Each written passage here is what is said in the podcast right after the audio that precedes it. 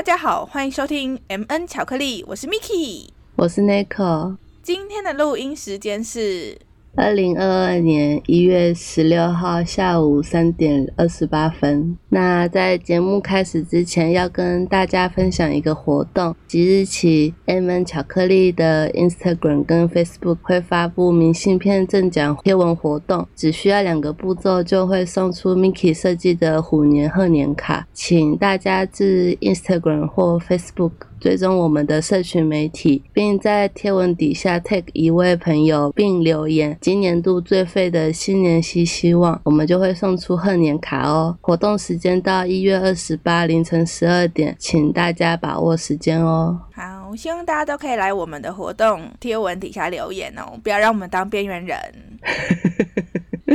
这一集呢，我们将要分享一个我个人很惊奇的宠物故事。虽然结局不是一个好结果啦，但中间还是有很多有趣的小故事。希望大家还是可以抱着期待的心情听完今天的故事哦。对，啊，不想听的就左转去听我们其他集数，还是有可以听的。对，像第二集其实还蛮欢乐的啦，希望大家可以多多收听哦。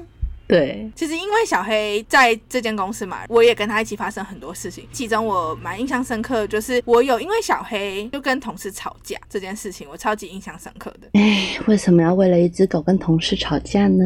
这个话说回来呢，就是其实前面有说小黑原本就是公司的狗狗嘛，就是实际上它的定位也是公司狗狗啦，只能说主要照护者就是我跟另外一位中国同事。我要说一下当时的背景，一开始公司的位置就是。在一些比较偏向的地方，真的是偏向哦，我不要歧视哦。你很怕误会是歧视，对不对？要不要帮你上字？本节目所有发言纯都纯属个人意见，仅供参考。对，就是呃，个人发言，个人不负责这样子。好啦，这真的是非常非常乡下的地方。当下的环境对狗狗而言，我觉得完全不是很优良的环境。那边的居民普遍的知识水准并不是很高。哎，我要再强调一次，真的不是歧视，而是事实。真的真的，我讲的是事实，就是大家的事实是事实，对，是事实。事实就是大家的普遍知识水准没有很高。在村落里面，也没有任何一间动物医院跟宠物店。而且我同事还有目击过那边的居民在他们。的家门口杀狗来吃，呃呃，我还是很难想象到底狗肉是有多好吃到要放弃吃一般的肉啦，还是是因为狗肉随处都可以有，所以不用钱啊？诶。没有，好不好？我是不是又发了什么政治不正确的言论？对对，再次声明，我们不是歧视，我们只是揣测跟陈述事实而已。对我也是不懂，是有听过说什么很补什么的啊？很补不会煮什么麻油鸡来吃吗？就是非得要吃狗吗？我真是不懂哎。不是以前什么一黑二黄三花四白吗？对我也听过这口号，可是这真的蛮傻眼的。所以真的是这样子吗？当地真的是一黑二黄三花四白？对，没错，嗯，真的是你是真的有问过还是？就是有听闻过，就是可我我认识的中国人是没有在吃狗的啦，但是他们有其他朋友或者是他们的，应该是他们的原生地吗？我突然忘记怎么讲，他们的原生地就是可能有对对家乡家乡，我 讲什么原生地？写个分享，你在讲什么？鲑鱼那个那叫什么？回游吗？对，樱花跟我龟要返乡，这样子游回去，回游。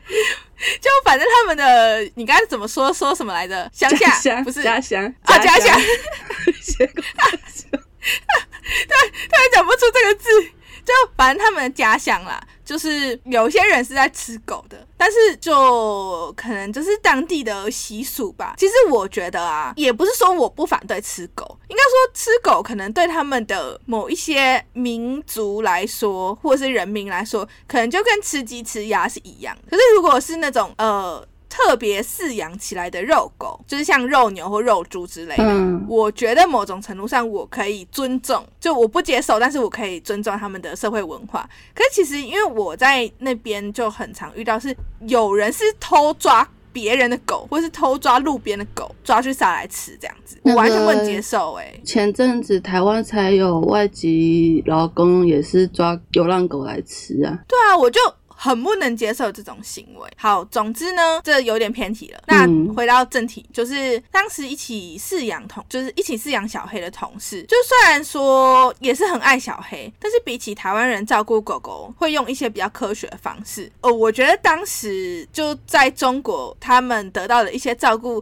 说起来是比较原始的，比方说狗会放养啦，然后他们会允许小黑吃人类的食物啊，会用人类的洗洗澡的那个沐浴乳帮小黑洗澡之类的，所以我那时候才会很急着买沐浴乳带到中国去，就是狗狗用的，因为就真的那个什么酸碱值还是什么配方这些就一定有差。嗯，对，嗯，就对，就总之有一些，我觉得他们也是爱狗的啦，只是可能方式我不太能接受。手那对啊，而且说实在，一开始小黑也是他在照护的，所以我也没什么。立场捉他啦，只是说如果有像那种沐浴乳啊，或是食物啊，是可以用我的金钱去替换掉的东西，那基本上我就会买好，然后帮他替换掉这样子。嗯，然后后来就是因为有一些机缘的关系，公司要搬到比较市区的地方，当时的状况是一部分人要先移动过去。那蛮幸运的是，我自己也是其中一批人。哦，我又觉得当下在乡下情况对小黑来说蛮不好的，所以我就跟那位中。我同事提议说：“那我可不可以带着小黑先搬去市区这样。？”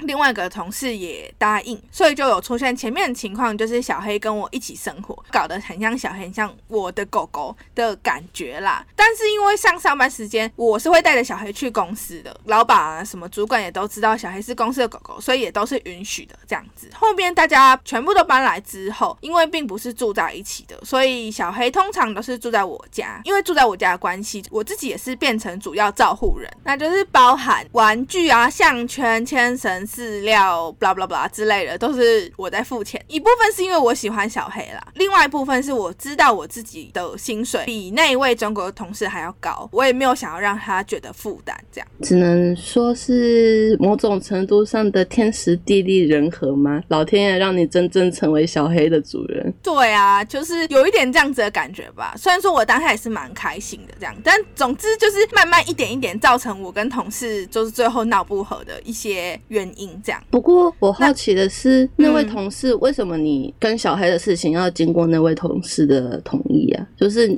你不是自己一个人住吗？对，可是因为我觉得有点像是尊重吧，因为小黑某种程度上就是大家的狗狗嘛，就是可能他的事情，你不是应该是要问每一个同事吗？应该说就是除了这位中国同事之外，其他同事也没有很。care 小黑的事情哦，了解。对，就可能会跟他玩或什么的，但是他们也没有在照顾。真的主要照顾人就是我跟那位中国的同事，所以我有什么决定，可能就是会跟他讨论，或是先告知他这样。了解，了解。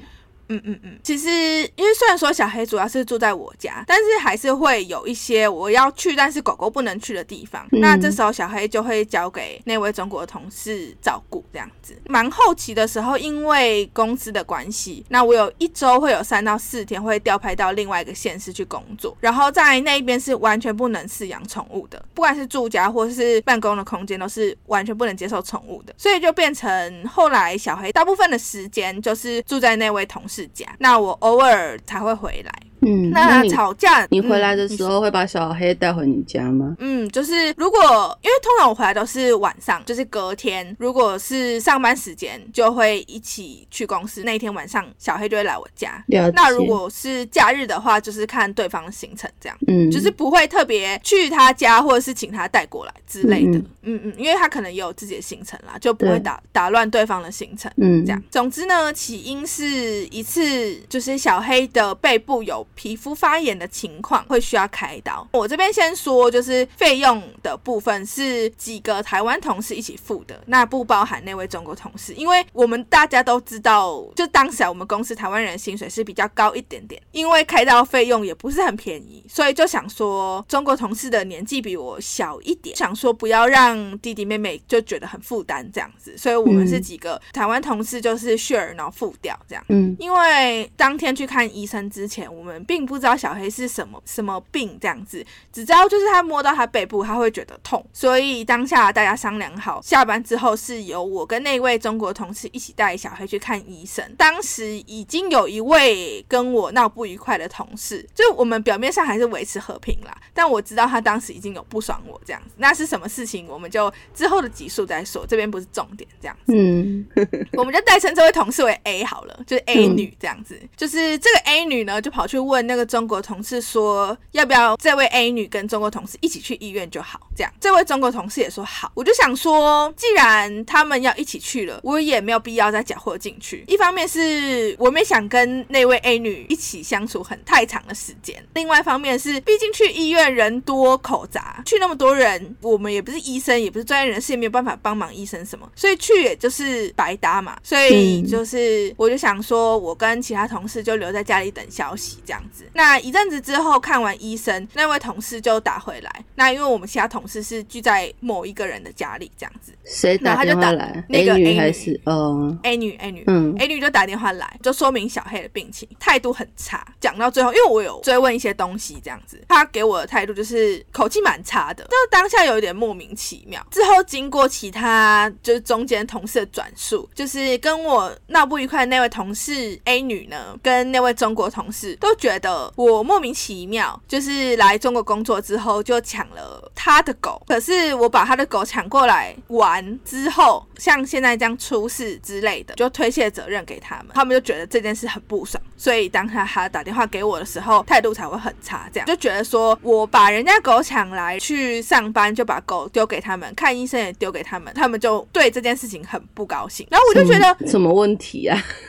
我然后我就觉得很黑人问号。就算说，就是其实到后期，我确实在实质的照护上，我比较少照顾小黑，是因为我要去外县市工作，而且这是公司指派的，嗯所以我也没有办法拒绝。而且这个工作时间还包含到周六哦。嗯所以我也不是因为我自己要出去玩，然后或者是其他闲暇的事情，所以我没有办法照顾这只狗狗。虽然说我自己某种程度上，我觉得有一点亏欠小黑，因为比起之前可能可以给他很多的时间，我现在是没有办法，所以所有的生活起居费用基本上还是我在付的，我也没有半句怨言。那外加上就是小黑本来就是公司的狗狗嘛，那喜欢的人就是付劳力、付财力，这有什么好争？是你的狗还是我的狗？总之我就觉得很莫名其妙，外加很幼稚。真的，就是我觉得蛮无言的吧，而且应该说逻辑力跟情商都有点低嘛，而且那个 A 女根本就是瑕疵怨抱怨吧。我也觉得就是瑕疵怨抱怨啊。A 女的事之后再说啦，我也是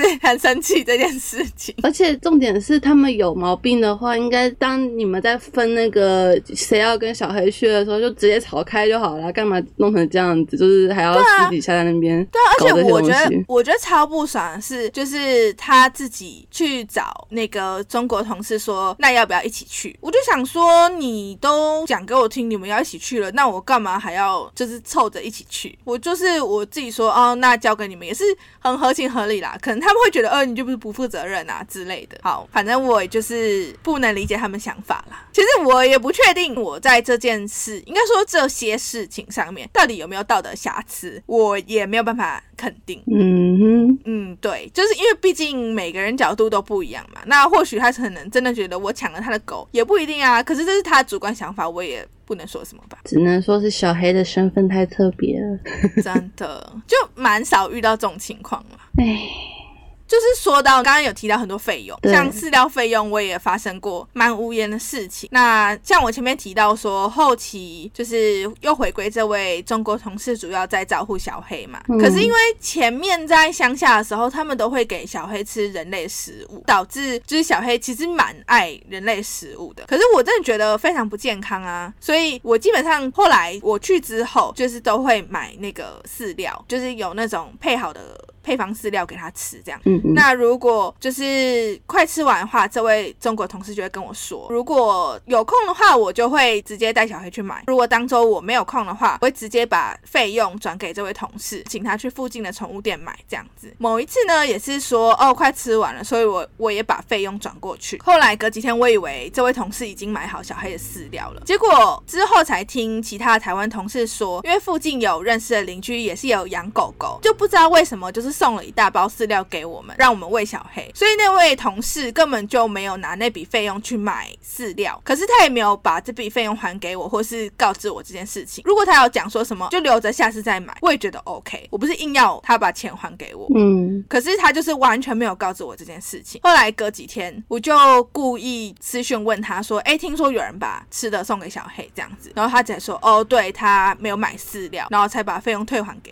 虽然说我觉得钱是小事啦，但是这种事情让人有点不爽快嘛。嗯，我可以理解。嗯，就是我也不是在计较那一点钱到底是有没有给我，或是你自己拿走或什么的。可是就觉得应该要告知一下吧。对啊，哎，对啊。总之后来就是因为一些事情，狗狗事情啦，就跟同事闹得不是很愉快。我是觉得那个中国同事就是那要怎么讲，就是。他除了有违道德瑕疵之外，就先可能有要暗扛钱什么的问题，还有我觉得最主要的是没有负责任的心，哎，这个比较严重，就是他没有把这件事情放在心上，那只是刚好有人有给小黑东西吃，才逃过这一劫。那我是想说，如果没有人送的话，他搞不好也会拖好几天才去买饲料，这样子，就是等到小黑在那边踏踏，他才得去买饲料，这样子。对啊，有可能啦。就是也不知道，反正我就当下就是觉得这种情况不是很好，就是真的，哎。继续来说小黑的故事，先把恩怨放在一边。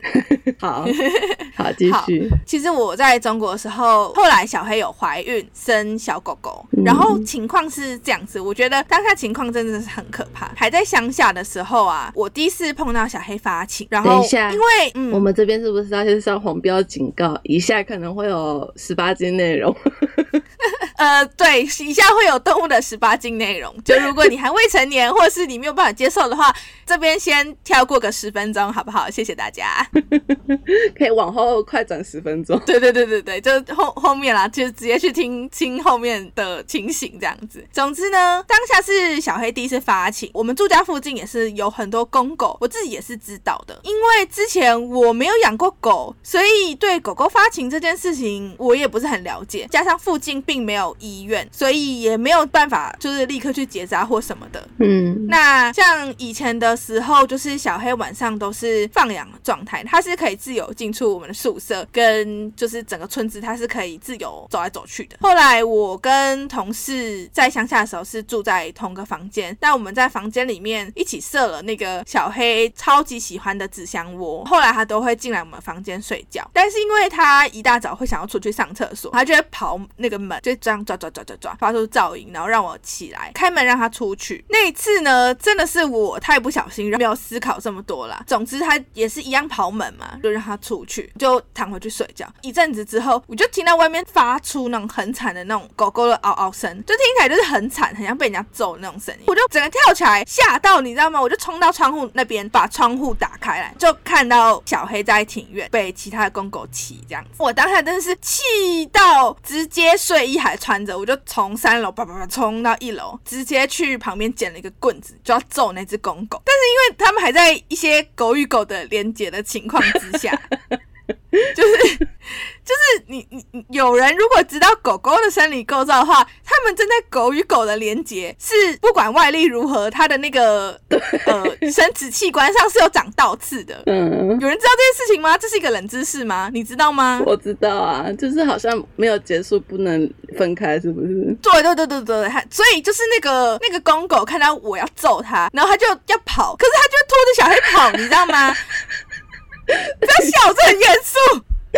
不是画面很滑，画面很滑稽呀。就是，可是我当时很绝望，你知道吗？我就要要揍还是不揍？因为他拖着小黑跑，小黑就是会发生发出一些痛苦的声音。揍啊！然后我就揍啊！我就想说，到底不知道怎么办，你知道吗？但是真的很气。就是女儿被欺负的那个爸爸，你知道吗？我就爸爸就拿着猎枪，你要冲出去了。然后我同事是妈妈，就说啊，不要啦，不要啦，你这样子会害到小黑。然后在后面，你就打上面，反正你往从上面往下打，你会先打到公狗啊。反正就是场面一度混乱这样子。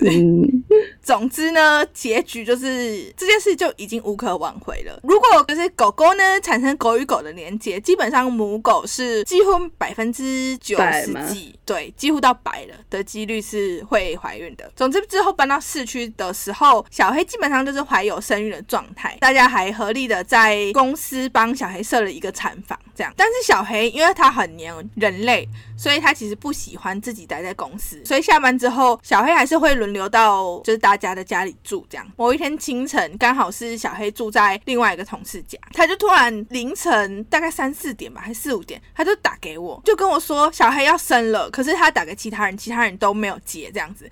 他就只好打给我，那整个跳起来飞奔好几个街，就到他家去。这样门一打开的时候，整个家都已经是血的味道，然后也来不及去动物医院了。就真的是我第一次闻到那么浓的血腥味，就就还蛮惊恐的。因为我们也不具备有一些真的很正统或是很知识性的狗狗接生的那个学问，所以当下其实也不确定怎么做，就只能帮他换干净的一些布啊什么的，然后在旁边帮他加油这样子。嗯，那。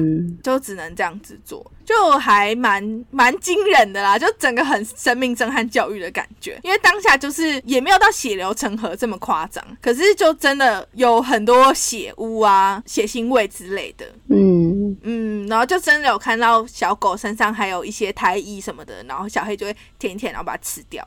那你们后来有帮小黑结扎吗？因为我上网查说，没结扎的母狗跟母猫一样，就是没有结扎之后就会有。有子宫蓄脓或者是得到乳腺肿瘤的风险。嗯，有。其实完之后吧，还是有请同事带着小黑去结扎的。那因为当时我就我也还是在外县市工作，所以就是有跟台湾同事连线，然后大家一起分了那个费用了。当时台湾的同事是跟我说，医生在帮小黑结扎的时候，还从小黑的子宫里面就是找到一只死胎，就是当没有生出来的狗狗，就是其实就已经。过世在他的子宫里面了，这样子。其实医生就说，幸好我们是有带他去结扎的。如果就是再拖久一点，然后没有去结扎处理这件事情的话，那个狗宝宝的尸体就会造成小黑的子宫就发生很严重的子宫问题啦。嗯，哎，所以最后还是有做处理的。那个死胎这样子，那那其他五只狗宝宝能活下来也是蛮幸运的耶，因为死胎会造成同一胎的其他健康的狗宝宝的健康风险。嗯嗯对啊，其实我觉得真的还蛮幸运，因为我们这是用很土炮的方式就帮助他节省，所以我觉得整个只能说上天有保佑吧。嗯。对啊，不过说到狗宝宝啊，就是后续也是发生蛮多很温馨、很可爱的故事。像是我印象超深刻，就是小黑的宝宝刚出生的时候，他超级保护他的宝宝们。如果我们就是跑去抱一些小狗狗出来玩的时候，小黑都会很紧张，因为我们就是一开始那个狗宝宝还没开眼的时候，就真的很像布偶。我们压力很大的时候，就工作压力到超大的时候，就会跑去狗宝宝，然后把它当成那个布偶这样，然后放在腿上，或者是当成滑鼠垫，然后放在桌子上，就是。是用那个握滑索姿势握着狗宝宝的身体，然后一边看资料之类的，蛮可爱的。对啊，就很很 Q，它就是会乖乖的，然后发出那种汪汪汪的声音，就是会发出一些细碎小声音，就很可爱。可是我们去把狗宝宝抱出来的时候，小黑一开始会超紧张的，它就会跑到我们旁边，就会用那种一样用踏踏的那个方式，就会发出那种嗯的闷哼声，就是很紧张，要求我们要把它的宝宝放回去窝里面。嗯，然后我们放回去之后，它还会去清点。狗狗的数量就确认每只都在这样，嗯，可是照顾那些小狗狗两三周之后啊，它们开眼就会变得比较活泼，它们就开始一直烦小黑，就是不管是要哺乳啊，然后在它身上爬来爬去、走来走去之类的，小黑就可能会觉得很烦吧，就开始不想要好好照顾这些狗狗，就跟人类妈妈一样吧。我想，就是即使我们把那些狗宝宝抱出来玩，它也完全不会管我们，甚至还会自己偷偷开溜、开小差出去，不想管狗宝宝，那想说哦，你去吧，你们。去把那些宝宝抱走吧，我不管了，这样子不要烦我我就好。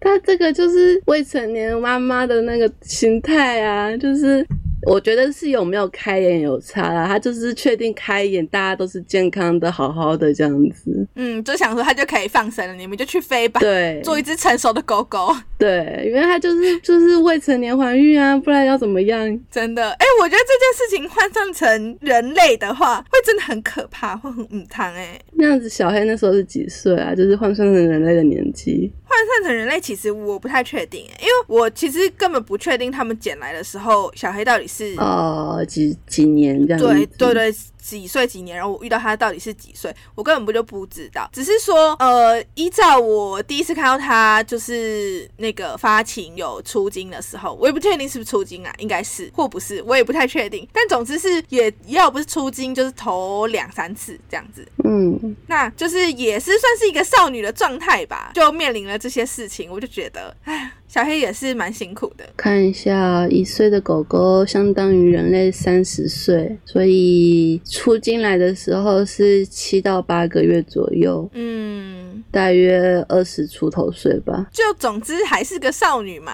对，嗯，哎，真的是未婚妈妈，哎，对呀、好，故事说到这里呢，也蛮长的。那我要开始说，就是我跟小黑最后的结局。最后呢，前面有提到，就是我在后期，那我这个后期的这个骑程呢，就是用我跟小黑开始认识到最后跟他分别的时间。在这个后期，我几乎有一周超过一半的时间都是待在另外一个县市工作的，跟小黑相处的时间也是变得很少很少。就接下来又接到公司的异动通知，说要举家搬迁到上海，就整个公司都要到上海去了。这边帮大家补充一个小知识，就是在上海是有一些既定的品种狗狗是无法被饲养的，其中包含中华田园犬，也就是俗称的土狗，就是小黑的品种了。听同事说，其实这些狗狗被抓到是要被扑杀的。厦门市区其实也规定不行养，只是因为我们公司并不是在厦门岛内，是在厦门岛外，就比较无所谓啦，就也没有管这么严，大家也不想抓这件事情。总之呢，就之后整间公司是无法再饲养小黑以及他的宝宝的状态了，所以当时就有请中国的同事们找亲朋好友一起领养，就是小黑跟他的宝宝这样子。宝宝是因为就还长得很可爱啦，所以马上就很迅速的被送养完毕了。小黑已经是成犬，然后又是中型犬，所以基本上就比较困难。最后好不容易是找到之前我们公司设立在乡下的时候的邻居，就是知道小黑愿意照顾他，所以后来就把小黑送回去了。嗯，还好都有找到领养人，所以这样也算是有个善终吧。就是说到分别的那一天呐、我就是几乎不是，就是我很不敢看小黑，就有趁没什么人的时候去喂他一点东西，就是有摸他一下这样子，不然我那天真的一定会哭得很惨。嗯我就没有想要让他看到我很难过的样子。最后送走的时候，我就是坐在自己位置上，然后我也没有到门口去跟他道别，这样子，就是只是背过头，然后跟他说，就就跟他说再见。冷静，冷静，孩子，冷静。等一下，我冷静一下。就是总之这件事情后来也被讨厌我的同事拿出来讲话，就是说，就是觉得我很冷，吗？就之类，他反正就是他们那一群人就说我很冷血，就是就算小黑被送走，也觉得我无动于衷这样子。可是我当下是就不想给他留下不好印象。嗯，我知道，就无视那些奇怪的同事吧。对啊，之后就还是会呃有听说一些小黑的消息这样子。嗯，就是听说小黑在乡下的时候，还是一直记得我们以前办公室跟宿舍的位置。然后，是，等一下，是那个领养的人跟你们讲的吗？还是？嗯，哦，就是领养的人跟比较熟的中国同事讲，嗯，然后中国同事在跟我们更新小黑的情况，这样子。嗯。中国同事说，小黑还是会记得我们以前办公室跟宿舍的位置，嗯。然后他三不五时还是会跑回那些前建筑物前面坐着，就是可能期待我们公司的人什么时候回去接他吧。嗯。我觉得他其实也不明白自己为什么会被送回去啦，就也不知道为什么会跟我们分开。那关于小黑的结尾，就是应该也不是什么好故事了。就是听那个邻居是说，因为那边的狗狗都是放养，每天都会自动回去的小黑，不知道为什么有一天就消失，就再也没有回去了。就是希望是他到了一个更自由的地方，然后有人对他更好的地方去。就每次想到这件事情，我都超想哭的。冷静。哎，我是。觉得生命会找到它的出口啦。你这样讲，我就想到那个，我今天下午才碰到一只狗被拴在我家外面的电线杆上。我也是看它很焦虑，因为它就是一直在绕圈，绕着电线杆转圈圈，就是好像在找主人的样子吧。然后我觉得最恐怖的是，它旁边放了一个纸箱，就是你都感觉很像是要给它睡觉的感觉。然后我就我就在那边盯着它很久，它也看着我很久，我们就像两两眼大，就是两眼。大眼瞪小眼，瞪小眼。嗯，我也不知道怎么办，因为我也不可能带它回家。我家养了一只猫，就是唉，知道怎么办。然后整个下午很焦虑，我就一直在查说遇到流浪动物要怎么办啊。大家这边就是我稍微讲一下我查到的资讯，就是要先带去兽医院检查有没有晶片。那扫到晶片的话，就是联络饲主。那如果很不幸饲主不要的话，就是在想办法先留在兽医院寄放，或者是先带回家处。处理这样子，那还好，我刚刚晚上就是回来的时候，发现那只狗狗已经消失了，但我也不确定那个消失是被失主带走，还是被我们附近的邻居带走了，还是被通报带走了这样子。嗯嗯嗯，对，反正就是不见了，但希望它是有过得更好啦。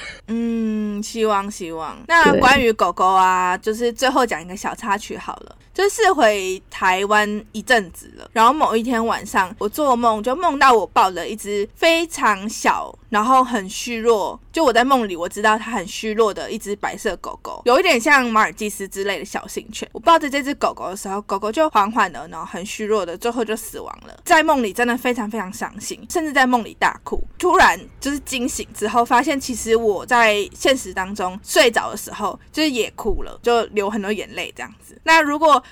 我们听众如果有解梦大师的话，欢迎留言给我，再告诉我就是这到底要什么好吗？哎，可惜我不会解梦。可是你是说那个你是从厦门回来后的一阵子吗？就是没有没有很很久，就是可能三个月内这样子是吗？我其实有点忘记时间点，但应该没有到。非常久，就是会不会其实是你对我自己解读，然后会不会是你对小黑这件事情没有一个你心目中的理想的结果的一个投射？嗯，也有可能啦，就是你可能可能有一个希望可以给他一个好的家什么的。嗯，也有可能啦，就是可能代表某一种程度上我内心的阴影吧。嗯，可能我我自己解读是这样子啊，就是因为梦梦可能是反映你最近近。近期的状态这样子，嗯嗯嗯，确实是。好，我原本以为我们从渣男的话题转变到动物的话题会欢乐很多，结果好像变成动物版的警示故事，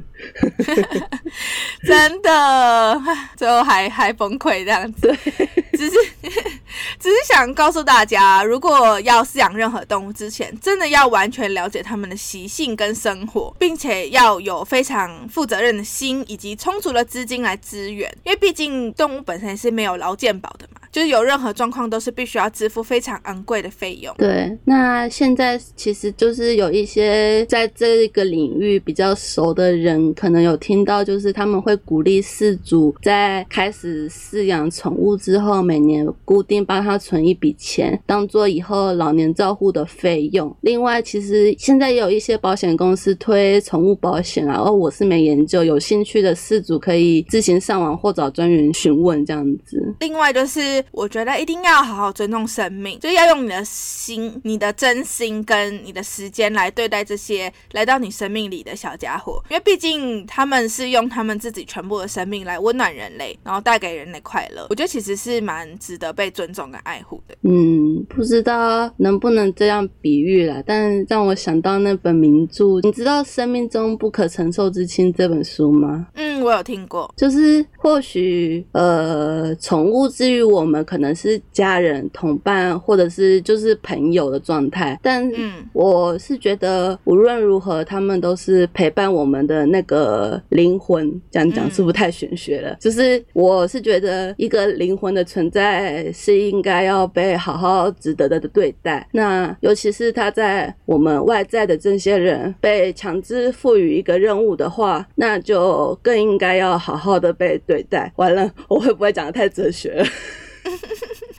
但是我其实可以理解你的意思，嗯，就是总之每一个诞生在这个地球上的生命都是很值得被对待的。在饲养之前呢、我觉得人们应该也要想清楚，就是毕竟动物之于人类的生命是真的很短暂，最后结局一定是迎来离别，就不管它是什么形式的。我觉得大家心态一定要先摆好，才不会对自己的人生跟动物的人生造成更多的伤害跟遗憾。嗯，像我的心态就很正确，就是伤心一定的啦。啊，可是活着的时候当然就是美好，那回忆自然也是美好的。所以我相信，就是一个宠物的离开，自然的离开，先讲自然的离开，那嗯一定会留下下一个房客的祝福，对对他下一个房客的祝福，就是那要怎么讲？就是呃，这有点就是套用凶宅的概念吧，不是说凶宅可能会有对寄宿亡灵的怨念吗？那对，反没错过来讲，是不是不是凶宅的地方，它是一个有善终的地方的房子，就会有那个灵魂的好的情绪？哦，意念，对嗯好的嗯意念。那那个就是对下一个房客的祝福嘛，所以我是觉得最重要的是要把握当下对宠物的关爱啦。嗯，就真的是把握每一个当下你们可以相处的时刻，